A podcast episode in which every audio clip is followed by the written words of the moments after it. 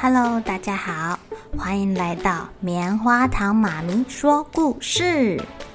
我是棉花糖，很高兴在这里跟大家分享一些好听好玩的故事。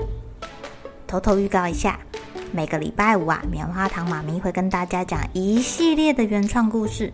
身体大公司要告诉大家，我们厉害的身体是怎么运作的哟，千万不要错过了。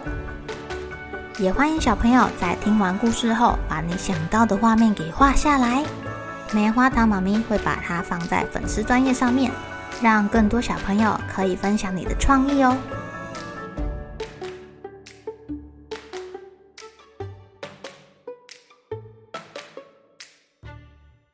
Hello，亲爱的小朋友，今天过得怎么样呢？你们有没有听过一句成语叫做“小时了了”？大未必加。嗯，这句话到底在说什么呢？又是谁说的呢？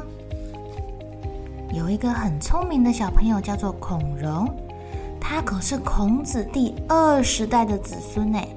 他从小就非常的聪明哦，而且还懂得兄友弟恭。他小时候啊，就把大的梨子给哥哥吃，自己就吃小的。通常啊，小朋友都会去抢那个比较大的，很少小朋友会主动把大的好吃的让给别人呢。所以这让他的爸爸跟哥哥对他刮目相看。在恐龙十岁的时候啊，有一天，他的父亲要去首都洛阳办事情啦。啊，恐龙很想要去见见世面呢，他就央求爸爸带他去京城里面玩一玩。当时啊，有许多大官跟名人都住在洛阳。哎，最出名的一个人叫做李元礼。孔融虽然年纪小小的，他却听过李元礼的大名。他很想要见见这个有名的人，看他长得什么模样。哦，不过有名的人其实也很怕麻烦的，因为太多人想见他们啦，这让他们觉得很苦恼。所以李元礼啊，他就跟守门口的人说：“如果不是自己的亲朋好友，不要随便让他们进来。”这一天天气好极了，恐龙带着好心情要来拜访李元礼，却被守门的人挡在门口，不让他进入。恐龙跟这个守门人说：“我们孔家跟你们李家是亲戚哦。”我们好几代人都有往来，请你帮我转告你们家主人吧。守门的人一听，他也搞不清楚恐龙说的到底是真的还是假的，到底是不是李家的亲朋好友，只好赶快跑进屋子里跟主人李元礼回报。李元礼呀，正在跟宾客们聊天，他想了好久也搞不清楚恐龙是谁，只好先请恐龙进屋子啦。李元礼看到恐龙之后啊，还是不记得他有这样的亲朋好友啊，他就问他说啦：“小朋友，你说你是我们的亲戚，可是我怎么样都想不起来跟你们家有什么关系啊？”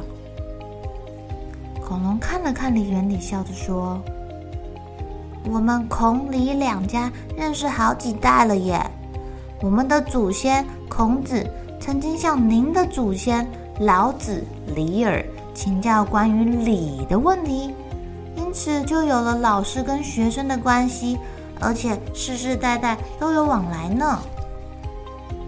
李元礼一听，呃，好吧，这个听起来不无道理。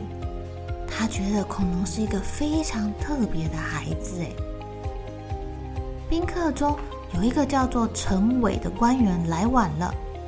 他听到其他人都在称赞恐龙小小年纪却表现得落落大方的时候，他忍不住插嘴啦：“嗯，小时候聪明，哎呀，不是真的聪明，长大以后恐怕就没这么好了啦。”恐龙听到了，啊，转过来笑着对这个陈伟说：“大叔，我想你小时候一定很聪明吧？”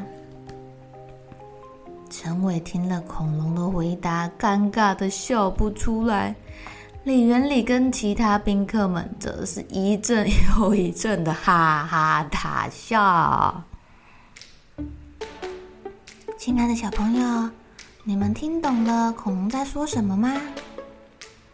这个陈伟啊说，小时候很聪明，长大却未必这么好，就是小时了了，大未必佳的意思。那恐龙就反过来跟他说啦：“大叔啊，你小时候一定很聪明，所以现在才不怎么样吧？”哇，最高境界，损人不带一个脏字哎！哎呀，小朋友，恐龙的反应实在是很快耶，而且他完全没有顶撞大人，原封不动的把这句话还给了对方。好了，小朋友该睡觉了，一起来期待明天会发生的好事情吧！喜欢听故事的小朋友，别忘记订阅棉花糖妈咪说故事的频道。如果有什么想要跟棉花糖说的悄悄话，也欢迎留言或是写信给我哦。